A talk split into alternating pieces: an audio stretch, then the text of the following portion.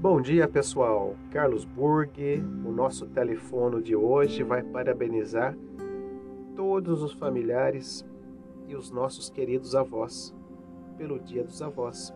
É 26 de julho.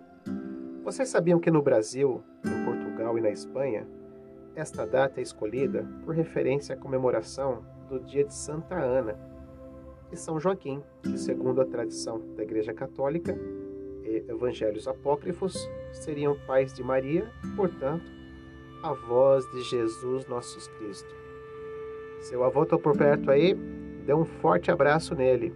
Muita saúde, vovós. Muitas conquistas com a proteção de Jesus Cristo. Muitos estudos comprovam o benefício da relação entre avós e netos, como o estudo de James Bates, Avós ajudam a reviver as memórias da família e transmiti-la por gerações. Com isso, eles também se sentem mais valorizados e com um papel social relevante. Portanto, ter os avós por perto é uma troca enriquecedora para ambos. Né?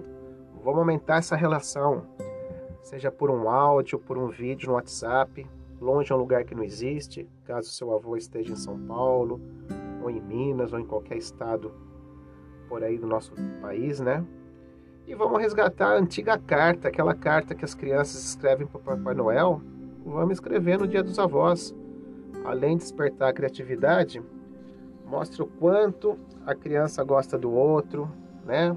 Melhora o desempenho escolar, na leitura, na escrita.